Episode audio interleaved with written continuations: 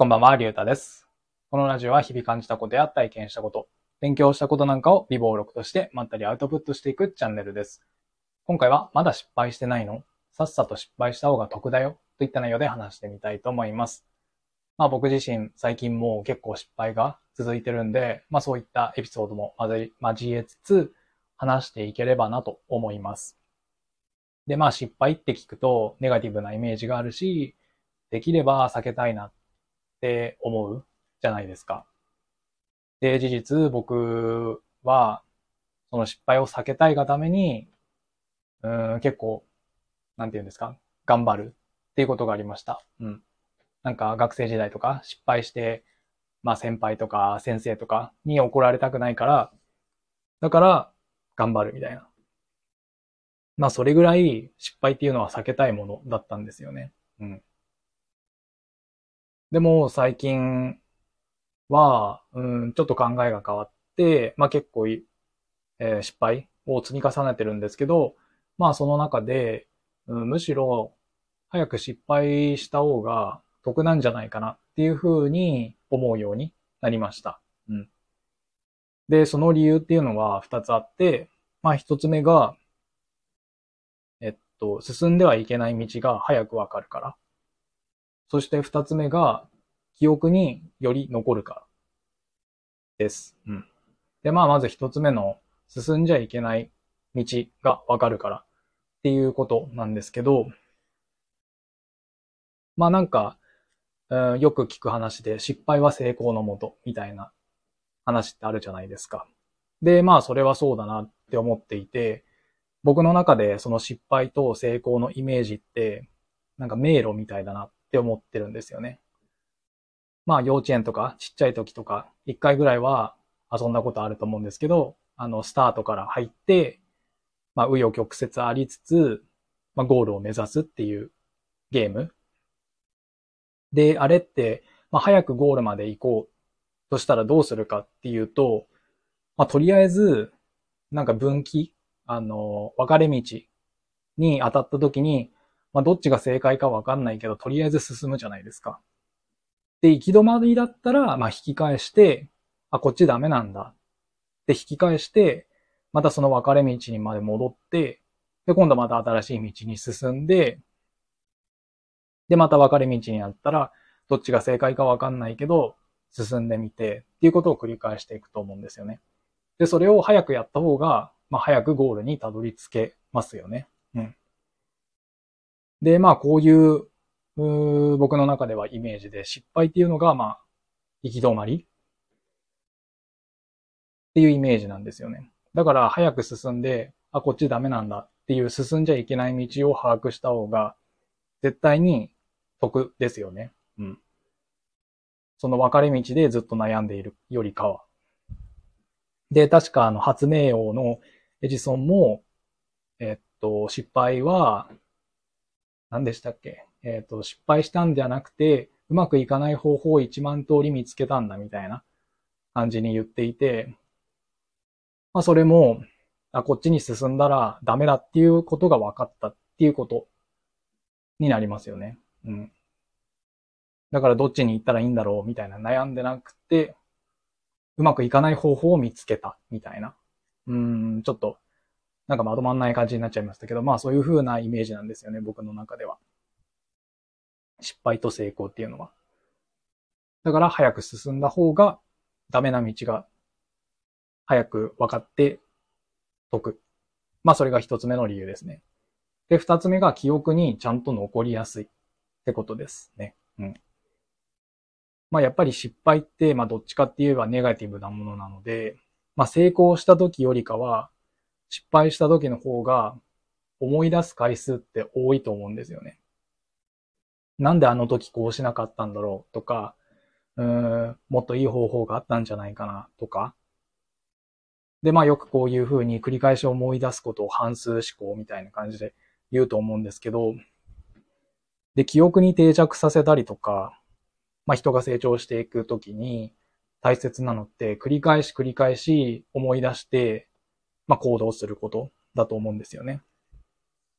だからこそなんか学校の勉強とかだったら、復習が大切ですよ、みたいな風に言われると思うんですね。うん。そうすることで、こう、脳に定着していく。で、その点、まあ、失敗も、なんて言うんですか、強制的に、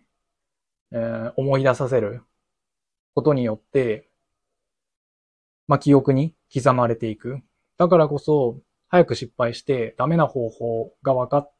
た上に、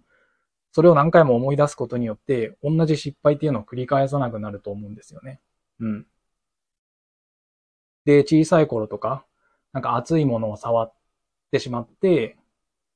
なんか火傷っぽくなってしまって、でも二度とその熱い、なんていうんですか、夜間とかには触らなくなるみたいな、なんかそういう、なんていうんですか、感じのエピソードってあると思うんですよね。なんか痛い思いをして二度とやらなくなったみたいな。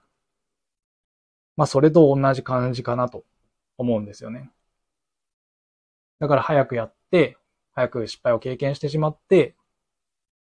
ダメな方法を脳に刻み込んで、同じ失敗を繰り返さない。だから成長につながる。と思うんですよね。まあこれが二つ目の理由ですね。脳に深く刻まれるから。うん。でまあ、この二つの理由、一つ目がダメな道が、えー、早くわかるから、二つ目がより脳に、うん、記憶されるから。っていうのを、えー、実際に経験した、最近僕が経験したエピソードっていうのがあって、まあ、僕は何でそんなに失敗しているかっていうと、FX の練習です。うん。な、僕は FX で成功したいなって思ってるので、まあ、FX の練習をやっていて、まあ、自分のお金じゃなくて、練習ソフトっていうやつを使って、あの仮想のお金と、えっと、過去のチャートを使って、えっと、まあ、トレードをうんと、まあ練習してるんですよ。でもまあ当たり前なんですけど、まあ全く勝てなくて、そんな甘い世界じゃなく、じゃないので。でまあその中で、この二つの要素っていうのを実感したんですよね。で、まず一つ目のそのダメな方法がすぐわかるからってことなんですけど、まあ FX もどこでも、なんて言うんですかね。取引していいわけじゃなくて、なんかここっていうポイントがあって、そこ以外でトレードしても、そのすぐに損失、損切りになってしまうんですよね。だから、そのここっていうポイントまでしっかりと待ってトレードをしていく必要があるんですけど、僕はそれを待たずに、待てずに、結構繰り返しトレードをしてしまうことがあって、で、まあその練習の時ってちゃんと記録を取ってるので、そのパソコンの画面を、えっ、と、写真に撮って、まあそれを保存して、で、一定期間の練習が終わったら、えっ、と、振り返りで、その負けたトレードの分析をしてるんですけど、まあその中で、あ、こういうところではトレードしちゃダメなんだなっていう、そのトレードしていいポイントじゃないポイントっていうのが、こう少しずつまあ見えてくるようになってきてる気がするんですよね。うん。まあそれがこの一つ目のそのダメな道、ダメな方法がすぐわかるようになる。っていうことを実感したんですよ。実感したエピソードなんですよね。あ、ここじゃダメなんだなっていうのがだんだん溜まってきて、その失敗が積み上がってくることによって。うん。なので、あ、早く失敗を繰り返して、そのダメなポイントっていうのを、うんと、ダメなポイントでのトレードの経験を貯めていこうって思ったんですよね。で、同時にその二つ目の理由になるんですけど、その脳に深く刻まれるってことなんですけど、まあやっぱり仮想のお金ではありますけど、やっぱり負けると、あ、負けてしまった、損を出してしまったっていう気持ちになるんですよね。うん。だからこそ、その負けトレードの分析の時に、もう二度とこういうポイントではトレードしないぞって思うし、何度も、あ、なんで今日の練習のトレードの時は、あそこで、あんなよくわからないところでトレードしてしまったんだろうって思い出すんですよね。うん。まあそのおかげで、うん、少しずつ、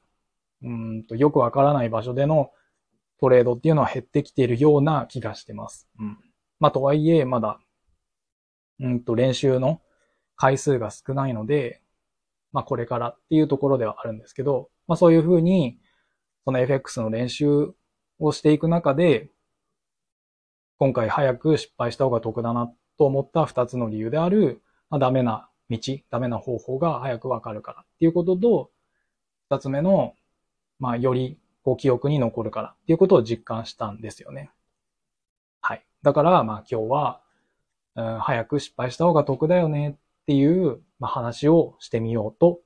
思った次第でございます。